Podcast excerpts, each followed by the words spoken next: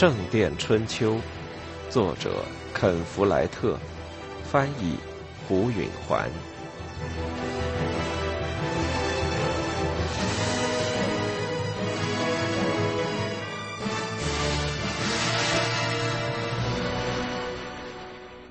二，他们在那村子里待了整整一夏天。后来，他们才察觉这一决定是个可怕的失误，但当时看来还是蛮明智的，因为汤姆、艾格尼斯和阿尔弗雷德在地里收庄稼，每人每天都能挣一便士。秋天来了，得搬家时，他们已有了沉沉的一袋银便士。还养了一头肥猪。他们第一夜在一个村庄教堂的前廊里度过。第二夜，他们发现了一家乡村小修道院，受到了修士们的热情接待。第三天，他们来到了楚特森林的复兴地带，那是一大片乱蓬蓬的矮树林。他们走的那条路比一辆牛车宽不了多少。上面在夏日曾长得挺茂盛的草，此时正在枯萎。路两边全是橡树。汤姆背着的背包里装着他的小型工具，他的锤子都吊在他的腰带上。他左臂下夹着卷成一捆的斗篷，右手提着铁钎，当手杖用。他很高兴又走在大路上了。他的下一个工作说不定就是盖大教堂呢。他可能当上匠师，下半辈子就待在那儿。他盖的教堂是那么奇妙，可以保证他上天堂。艾格尼斯用绳子把一口锅背在背上，里面装着他们不多的一点家当。阿尔弗雷德提着他们盖新房子要用的工具，一把斧头。一把扁斧，一把锯子，一只小锤，一把在皮革和木头上钻孔的锥钻，还有一把铲子。玛莎太小，拿不了什么东西，只是在腰里别着她自己的碗和餐刀，背上背着冬衣。不过他有一个任务是赶猪，他们要在一个市场上卖的。全家在无边无际的树林里走着，汤姆一直关照着艾格尼斯。他的孕期已经过半，不但背上背着重负，肚子里也相当沉重。可是他的样子一点儿也不累。阿尔弗雷德也没问题，他正处在有力气没处用的年龄。只有玛莎累坏了。他的两条细腿还只是用来蹦跳着玩的，不是用来走远路的。他不时落在后面，因此别人只好停下来等他和那头猪赶上来。汤姆一边走着，一边想着，有朝一日他要建造的大教堂。他像往常一样，先画出一条拱廊，这很简单。两根立柱支撑一个半圆，然后他又想象第二个，和第一个完全一样。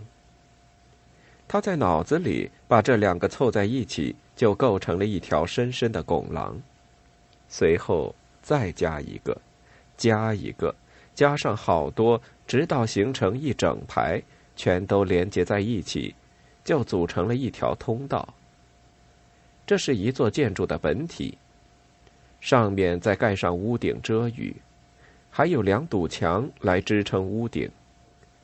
一座教堂，就是一条通道，再加上一些加工改进就是了。通道是黑暗的，所以第一项改进就是窗户。如果墙壁很结实，上面就可以掏洞。这些洞上面要圆。两侧要直，窗台要平，和原先的拱廊一个形状。在拱顶、门、窗上都用类似的轮廓，是增加建筑物美观的一种办法。整齐划一是另一种办法。汤姆设想了十二个仪式的窗户，间距相等，沿着拱廊的两侧排列下去。汤姆努力的想象着窗户上的装饰，但他的注意力老是集中不起来，因为他觉得有人正盯着他。他想，这种念头真蠢。既然森林里飞禽走兽成群结队，那些鸟了、狐狸了、山猫了、松鼠了、兔子了、野鼠了、黄鼬了什么的，当然都在看着他呢。中午时分。全家在一条小溪旁坐了下来，他们喝着清纯的溪水，吃着冷咸肉和在林中地上捡来的酸苹果。下午，玛莎累得走不动了，在一处地方，她落在后面有一百步远。汤姆停住脚步，等他赶上来，想起了阿尔弗雷德在这个年龄时的情景。他当时是个漂亮的金发男孩。又结实又勇敢。汤姆看着玛莎赶着猪慢慢的走，心中夹杂着疼爱和怜惜。这时，从他前面的低矮的树丛中窜出一个影子。接下来发生的事实在太突然，汤姆简直无法相信。那个在路上猛然出现的人举着一根木棒。汤姆喉咙里就要发出一声骇人的呼叫。但还没来得及喊出，那人已经抡起木棒朝玛莎打去，木棒正击中他的头的侧面。汤姆同时听到一声闷响，他像个布娃娃似的摔倒在地。汤姆往回沿着大路朝他们跑去，他的脚步蹬踏在坚硬的地面上，如同威廉的战马的蹄子，像是要让他的两条腿尽快的带着身子朝前奔。他一边跑一边看着前面发生的一切，犹如看着画在教堂墙顶上的画，因为他尽可以看得一清二楚，却无力去改变什么。那个袭击者无疑是个强盗，他身材短粗，穿一件紧身短上衣，下面光着双脚。他看了一阵子汤姆，汤姆看清他的脸破了相，十分丑陋，他的双唇给切掉了。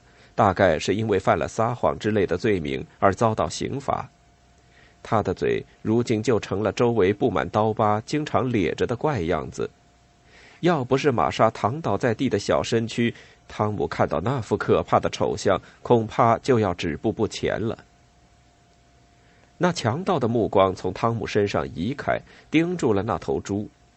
他飞快地蹲下身去，把猪提了起来，夹在腋下，不容那畜生扭动挣扎，就箭一般的跑回盘根错节的矮树丛中去了。汤姆全家唯一值钱的家当就这么给抢走了。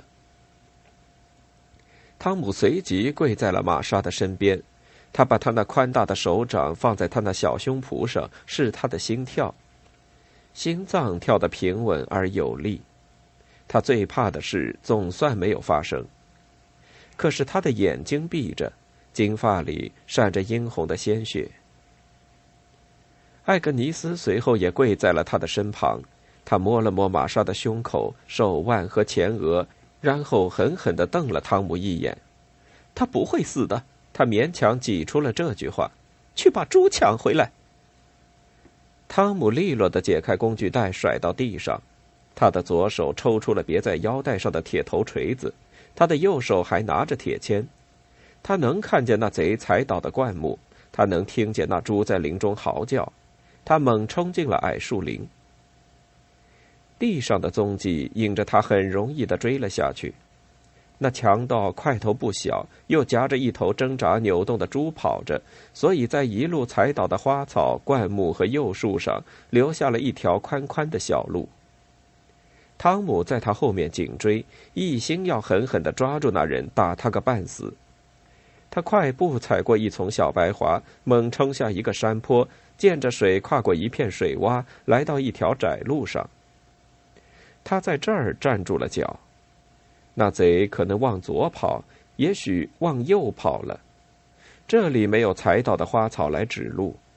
但是汤姆聆听了一下，就听到猪在他左边的什么地方嚎叫。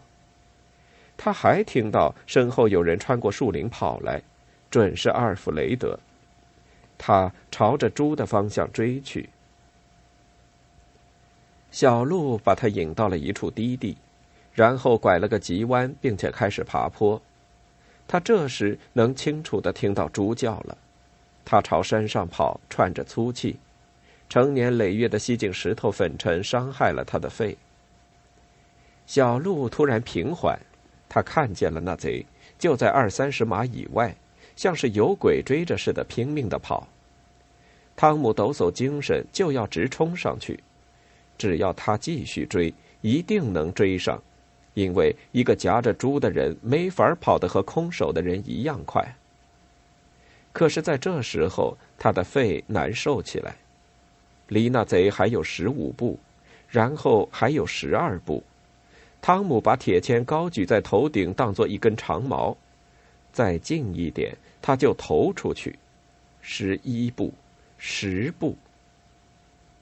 他的铁签还没有出手，他从眼角瞥见了一个戴着绿帽子的瘦脸小子从路边的灌木丛中钻了出来。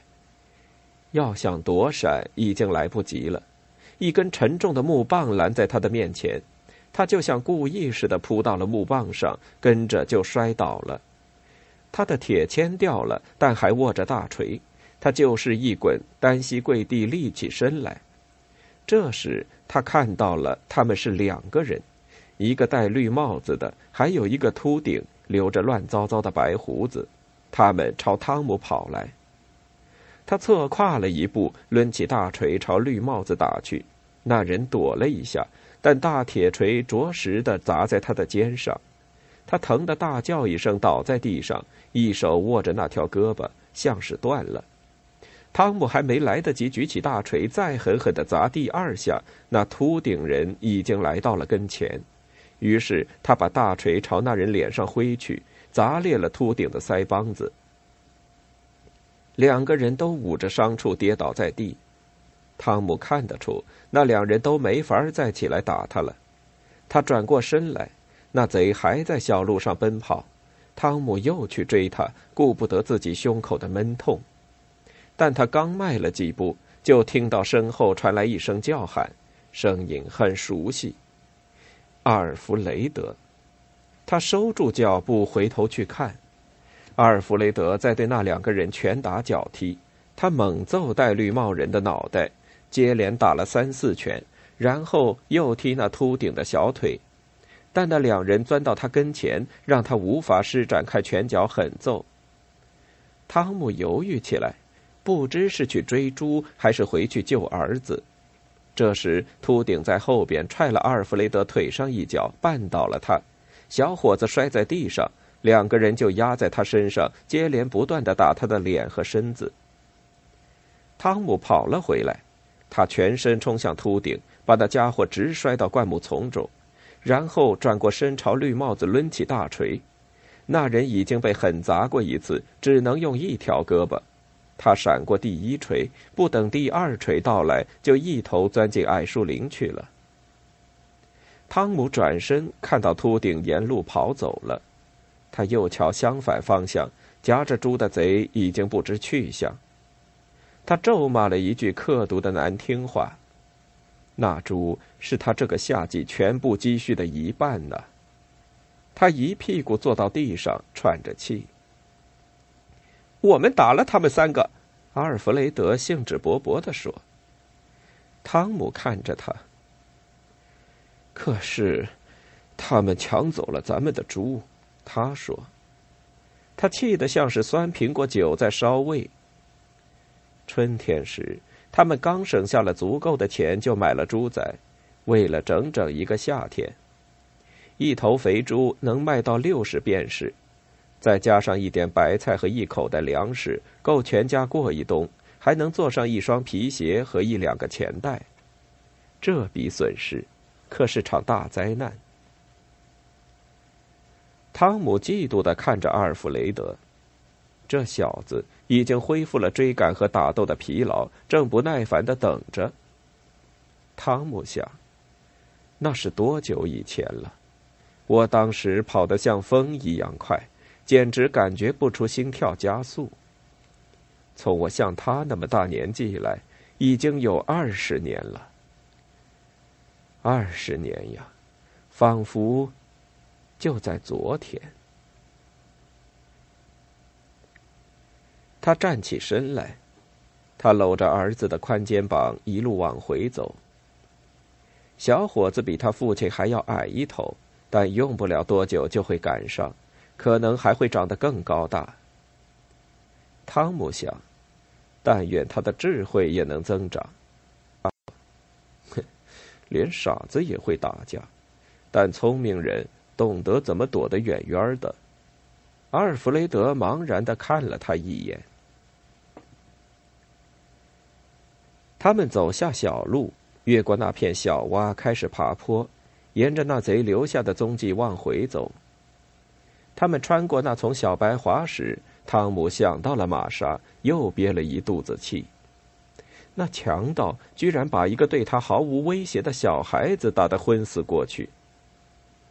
汤姆加快了步伐，不一会儿，他和阿尔弗雷德就出现在大路上。玛莎还躺在原处没动过地方，她的眼睛还闭着，不过头发上的血已经干了。艾格尼斯跪在他旁边。让汤姆惊讶的是，母女俩旁边还有一个女人和一个男孩。他突然想到，难怪今天早上他曾经觉得被人盯着，原来这林子里有不少人呢。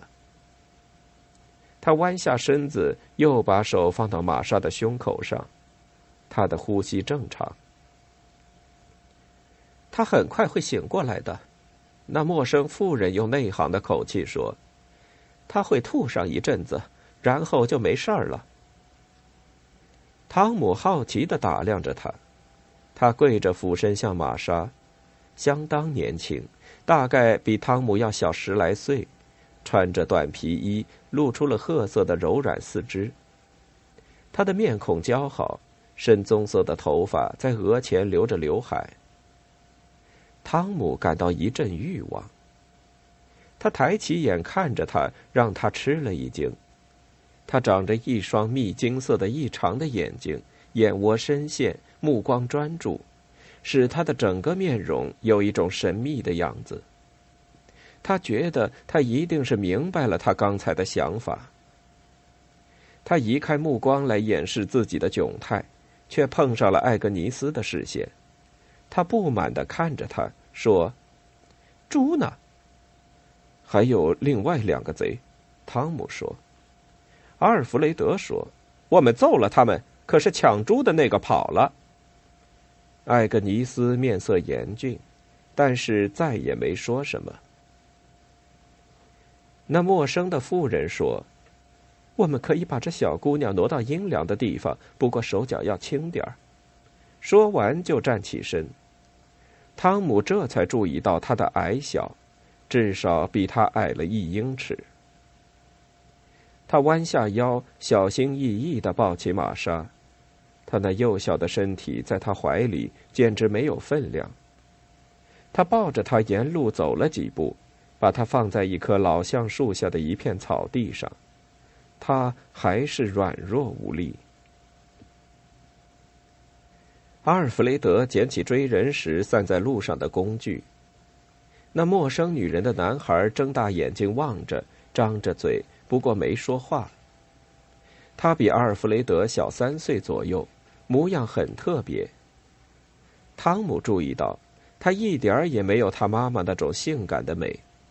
他肤色白皙，头发棕红，湛蓝的眼睛有点爆出。汤姆认为他有一种傻子似的又警觉又呆滞的样子，那种孩子不是早夭就是长成了白痴。阿尔弗雷德在那孩子的盯视下显然挺不舒服。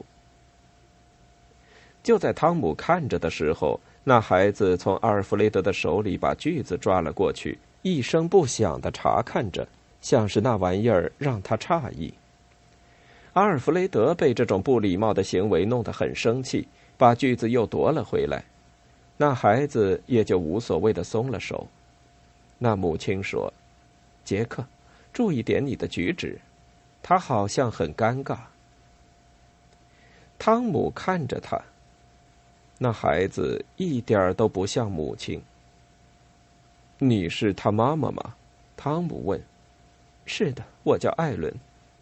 你丈夫呢？死了。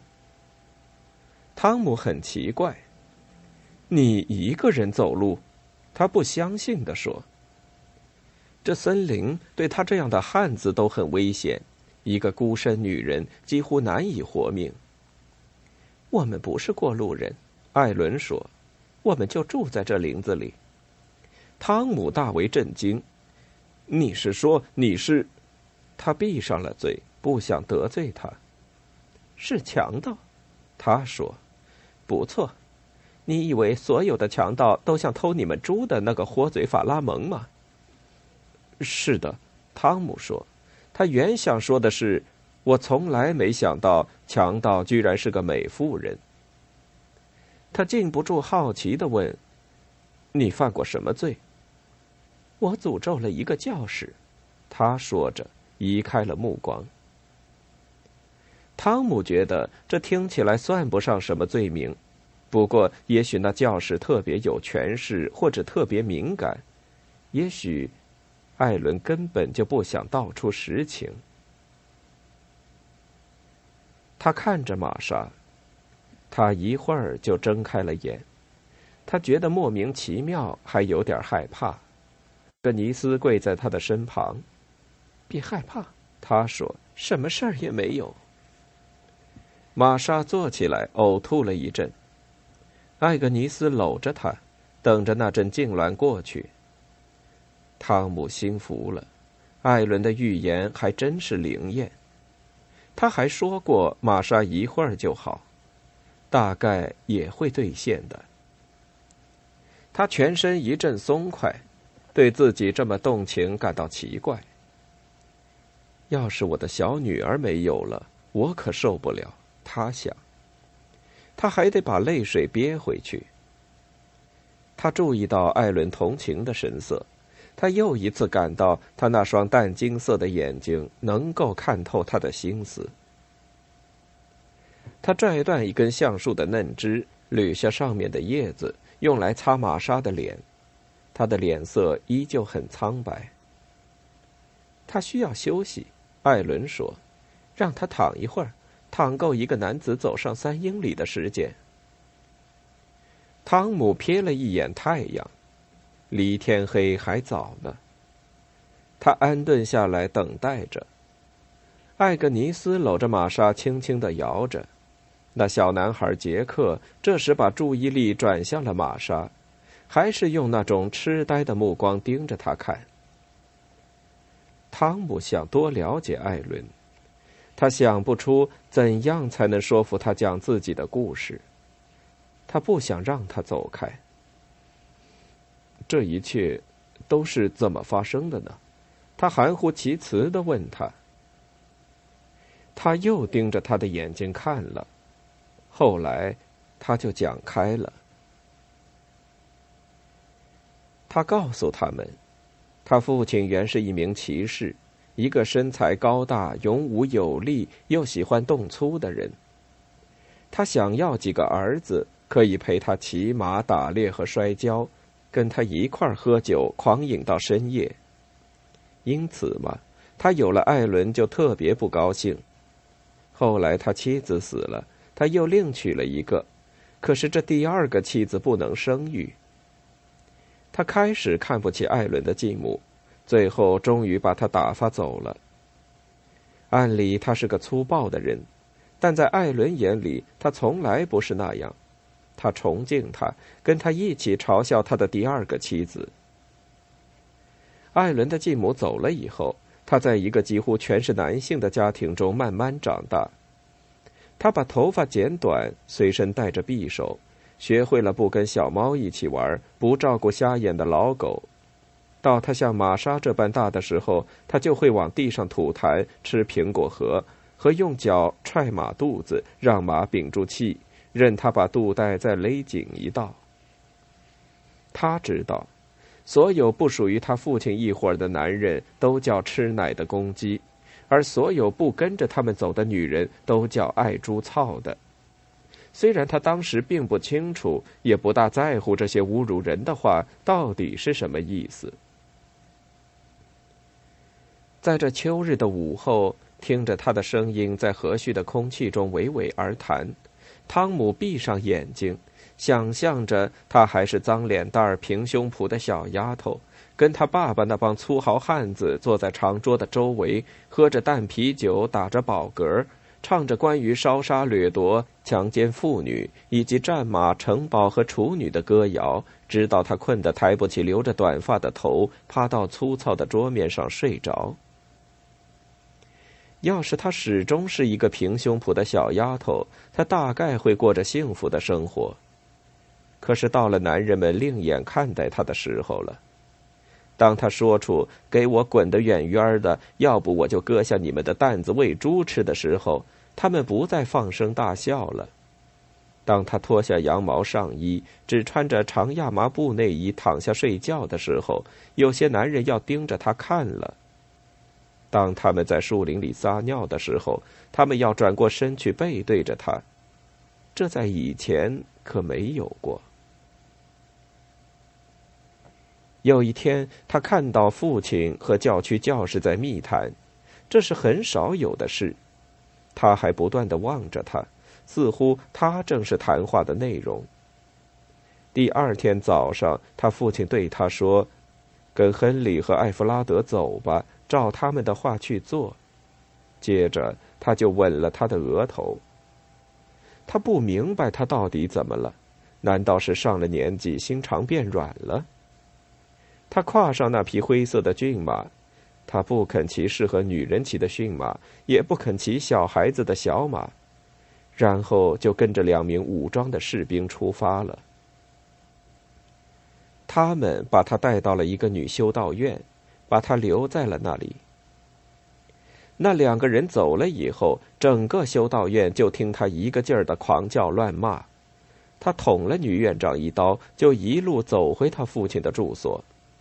他把他捆住手脚，附在驴背上，又送了回去。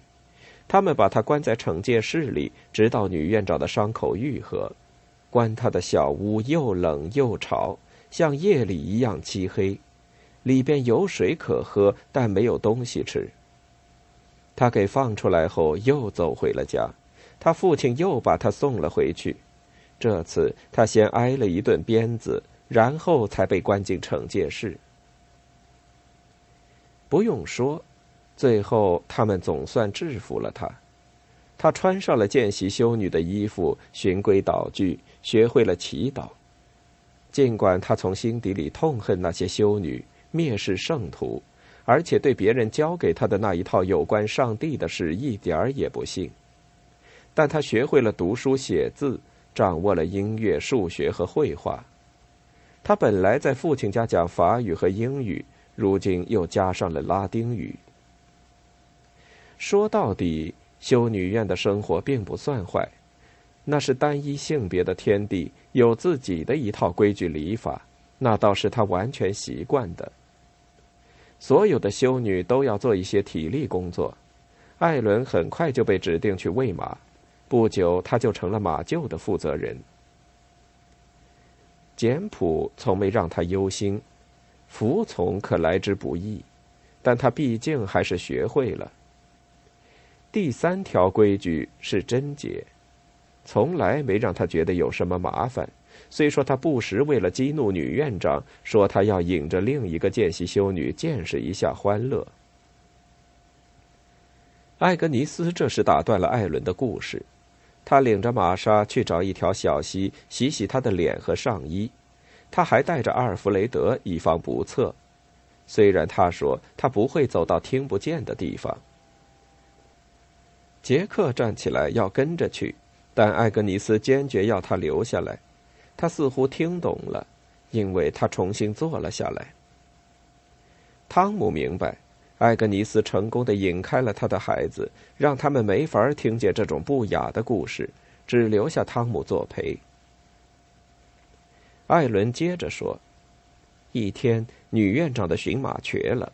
当时他已从修女院外出多日，王桥修道院正好在附近，于是女院长就从他们那儿借了一匹马。他回来之后，吩咐艾伦把借来的马还回去，同时把那匹瘸走马带回来。在修道院的马厩里，看得见摇摇欲坠的老王桥大教堂。艾伦在那儿遇见了一个小伙子。他那副样子就像挨过鞭子的自负青年，他自有那种年轻人的潇洒优雅和抽动鼻子的警觉，不过又怯懦胆小，仿佛一切好玩的心思全给驱除的一干二净了。他和他说话，他听不懂；他又试着讲拉丁语，但他又不是修士。最后，他用法语讲了几句，他立刻喜笑颜开，同样用法语做了回答。艾伦从那以后再没回修女院。从那天起，他就住在森林里。开头是在一个用树枝和树叶搭起的窝棚里，后来是在一个干燥的山洞里。他并没有忘记在他父亲家里学会的那些男子汉的技能。他仍然能猎鹿、捕兔、射天鹅。他能取出猎物的内脏，洗净并做熟瘦肉。他甚至还知道怎么刮擦和揉制皮毛，给自己做衣服。他除去吃猎物，还吃野果、坚果和蔬菜。至于他需要的其他东西，盐、羊毛衣、斧头或者新刀，他只好去偷。最糟糕的时候是杰克降生。可是那个法兰西人怎么样了？汤姆想问。他是杰克的父亲吗？如果是，他什么时候死的？怎么死的？但他从他的表情上可以明白，他不打算讲那部分故事。看来他是那种不会轻易听人劝说就改变自己意愿的人，因此他只好把这些问题埋在心里。那时候，他父亲已经去世。他的部下也都做鸟兽散了，因此他在这个世界上已经无亲无故。在杰克要出生的时候，他在他山洞的洞口点起彻夜的篝火，他的食物和饮水都在手边，他的弓箭和刀可以防备狼和野狗的攻击，他甚至还有一件厚厚的红斗篷，那是从一个主教那儿偷的，可以用来包裹婴儿。但他对分娩时的痛苦和畏惧毫无准备，好长一段时间，他以为自己就要死了。然而，婴儿生下来健康又强壮，他自己也活了下来。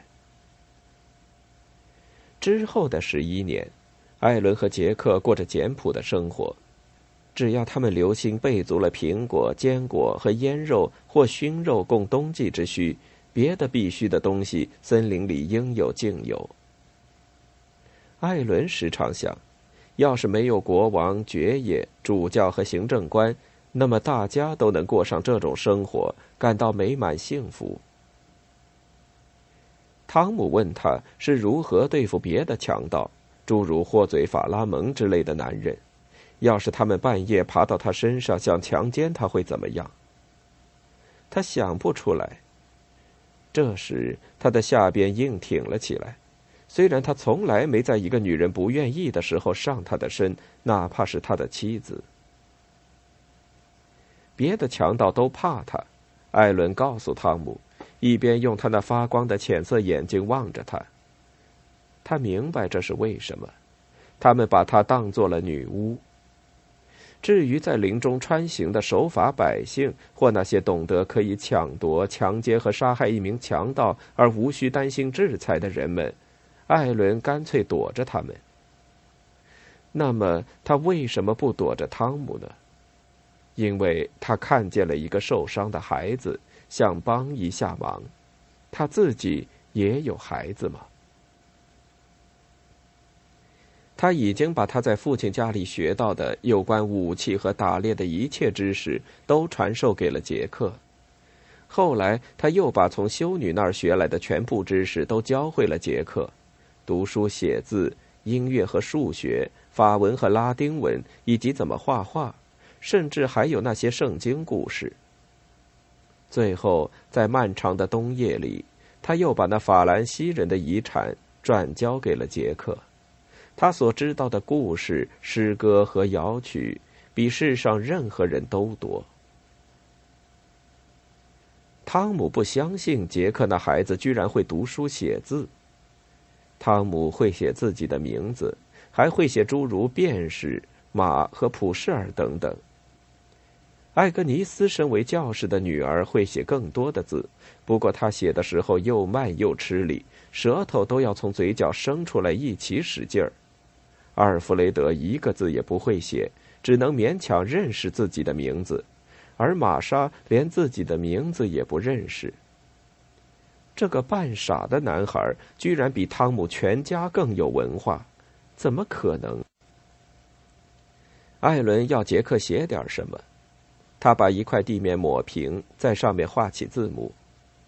汤姆认得第一个词是阿尔弗雷德，但别的词就不认识了，觉得自己像是个傻子。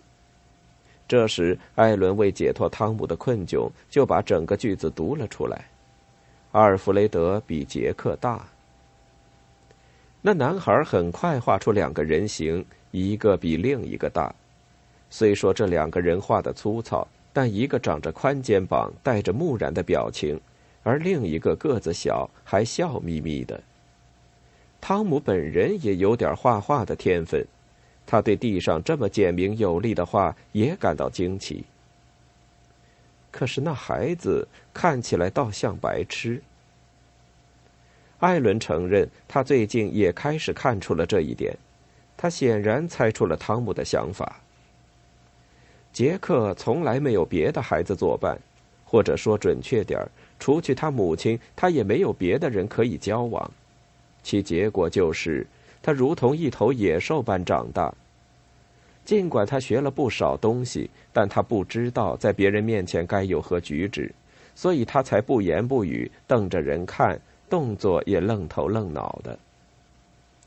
他说这番话时，第一次流露出脆弱的样子，他那种不可动摇的自信神态消失了。汤姆看出他面带烦恼，甚至绝望。为了杰克。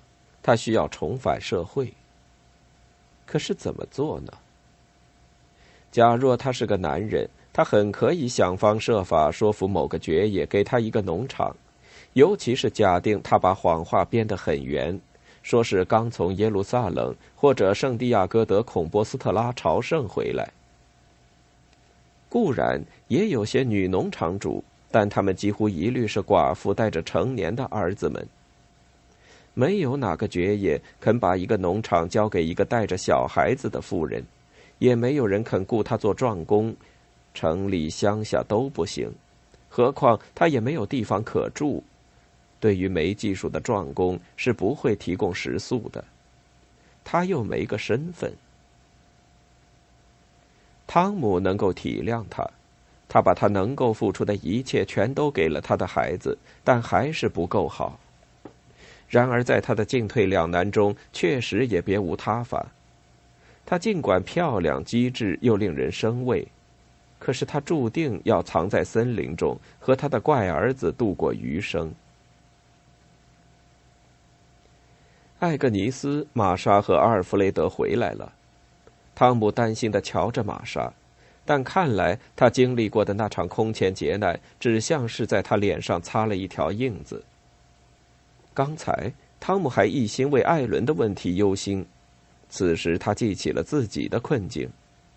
他没活儿可干，家里的猪又被人偷走，下午的时光正在慢慢消逝。他着手捡起他们剩下的家当。艾伦说：“你们往哪儿去？”温彻斯特，汤姆告诉他。温彻斯特有一座城堡，一所宫殿。好几个修道院，还有最主要的一个大教堂。索尔兹伯里近一些，艾伦说。而且我最近一次去那儿的时候，他们正在重修那座大教堂，扩建。汤姆的心激动起来了，这正是他在寻求的。只要他能在一项大教堂的修建工程中找到活干，他自信有能力最终成为建筑匠师。索尔兹伯里在哪条路？他急切地说：“从你们来路往回走有三四英里吧。你记得大路上有条岔道吗？就在你们向左拐的地方。记得，就在一个臭水洼附近。就是那儿。向右拐就通往索尔兹伯里。”他们准备启程。艾格尼斯并不喜欢艾伦。艾伦笑了笑，若有所思的望着他们离去。他们沿路走了一段时间之后，汤姆回头看了看，艾伦还在眺望他们。他岔开两腿站在路中间，一只手遮着阳光。那个怪男孩站在他的旁边。汤姆向他挥了挥手，他也挥了挥手。一个有趣的女人，他对艾格尼斯说。艾格尼斯没有作声。阿尔弗雷德说：“那男孩可真怪。”他们一家人走进了秋日里西下的阳光中。汤姆想不出索尔兹伯里是什么样子，他从来没到过那儿。他觉得很激动。当然了，他的梦想是从平地盖起一座新的大教堂，但那种事却几乎从来没有过。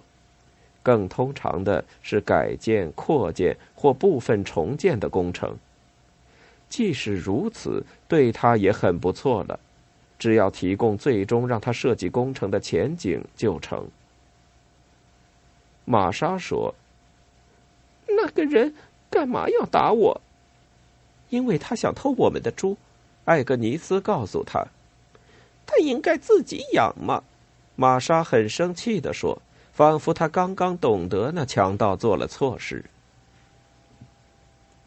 汤姆思索着，艾伦如果会一门手艺，他的问题就解决了。一个建筑匠、木匠、织匠或柔皮匠就不会处于他的地步。他们总可以进城去找活干。也有一些女工匠，但他们通常都是匠人的妻子或寡妇。他需要的，汤姆出声说道：“是一个丈夫。”艾格尼斯干脆的说：“反正他不能夺走我的。”